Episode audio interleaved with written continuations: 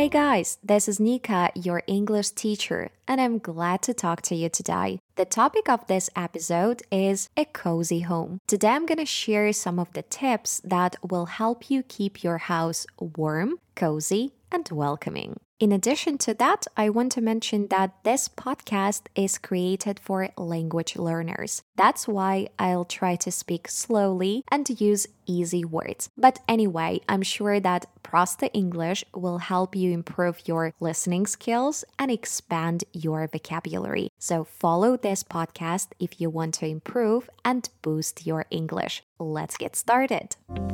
First of all, I want to mention that now I live in Poland and here we don't have our own flat or house, but we currently rent it. And that's why every time I see something pretty for home in various stores, I think twice whether I really need it or not. Because I always imagine the moment when my husband and I will have to leave the place and move out, and we will have to collect all our personal things. And if we have too many home decorations and stuff for home, it will be very complicated to pack everything and to deliver to another place. So for me, it's always the challenge how to keep balance between a cozy home and the rules of minimalism. But anyway, for me, home is not only the place where I sleep and eat dinner. For me, home is also my office, my workspace. Because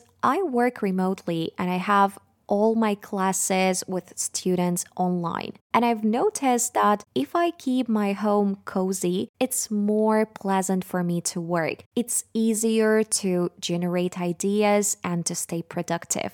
In winter, there are moments when I don't leave home for two or even three days because I work from home, I host friends, I do sports at home. So it's literally my winter castle. And of course, if the space around me is comfortable and welcoming, I feel good enough staying there.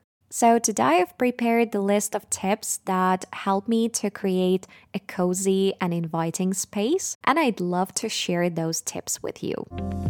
Tip number one is keep your space clean and organized. I believe that if you live even not in a new house or apartment, but you keep it clean, it still might be cozy enough. I try to vacuum clean the floor at least two or three times a week. But if the floor is clean, there are no crumbs or pieces of food, no sand, and I can walk around the house without socks and nothing sticks to my feet, for me it's already good enough. And if we talk about mopping the floor and dusting the furniture, I do that only maybe like once a week because I personally don't have time for doing it more often.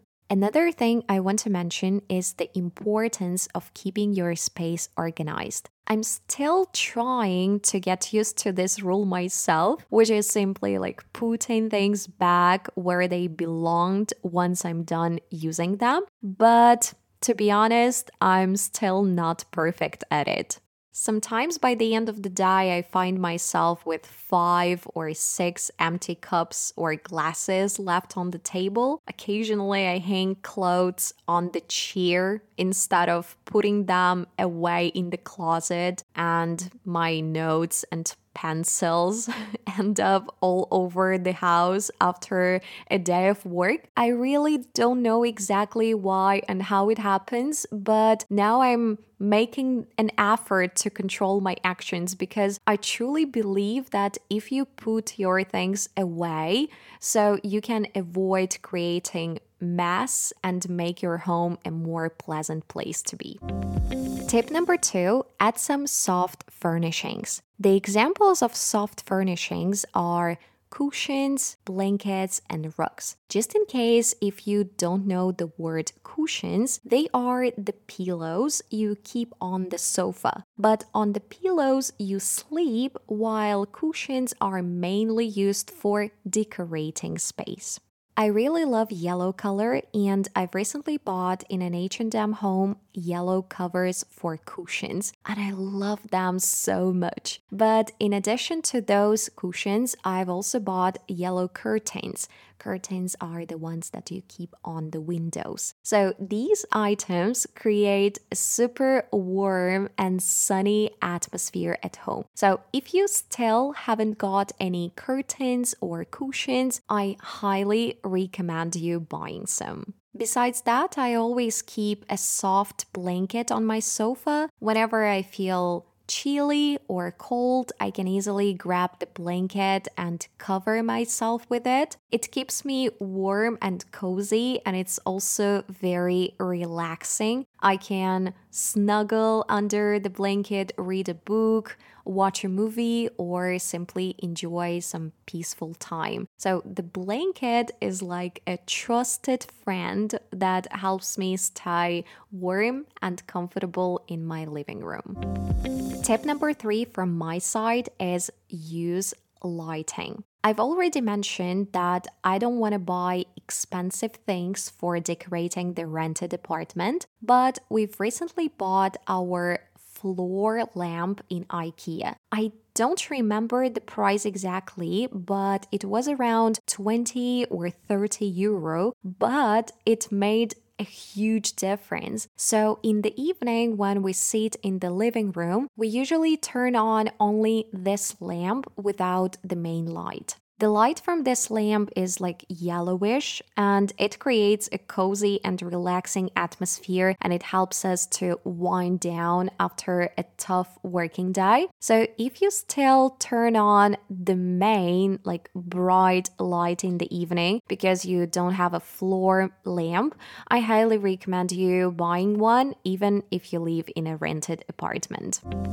Tip number 4, bringing some plants. I'm actually ashamed of saying that, but I really don't know how to take care and look after potted flowers. All of them die because I forget to water them, or maybe I keep them in wrong areas of the house. I mean, maybe they need like bright spots and I keep them in dark corners. I have no idea. But as the result, I eventually stopped wasting money on potted flowers because I realized that there is no point in doing that. So after some time, they die anyway. But if you are actually good at taking care of flowers and you are not as irresponsible as I am in this regard, I highly recommend you adding potted flowers to your space because they do not only look nice, they can also purify the air and create very calming environment.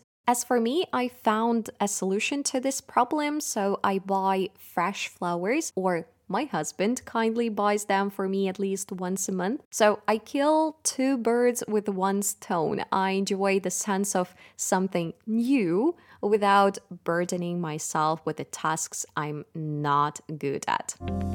Tip number five is use scents to create a relaxing atmosphere. The sense of smell can have a big impact on how you feel in your space. So you can use scented candles, essential oils, or air fresheners to create a relaxing and inviting atmosphere in your home. Scents like lavender, vanilla, and cinnamon can help you create a cozy atmosphere.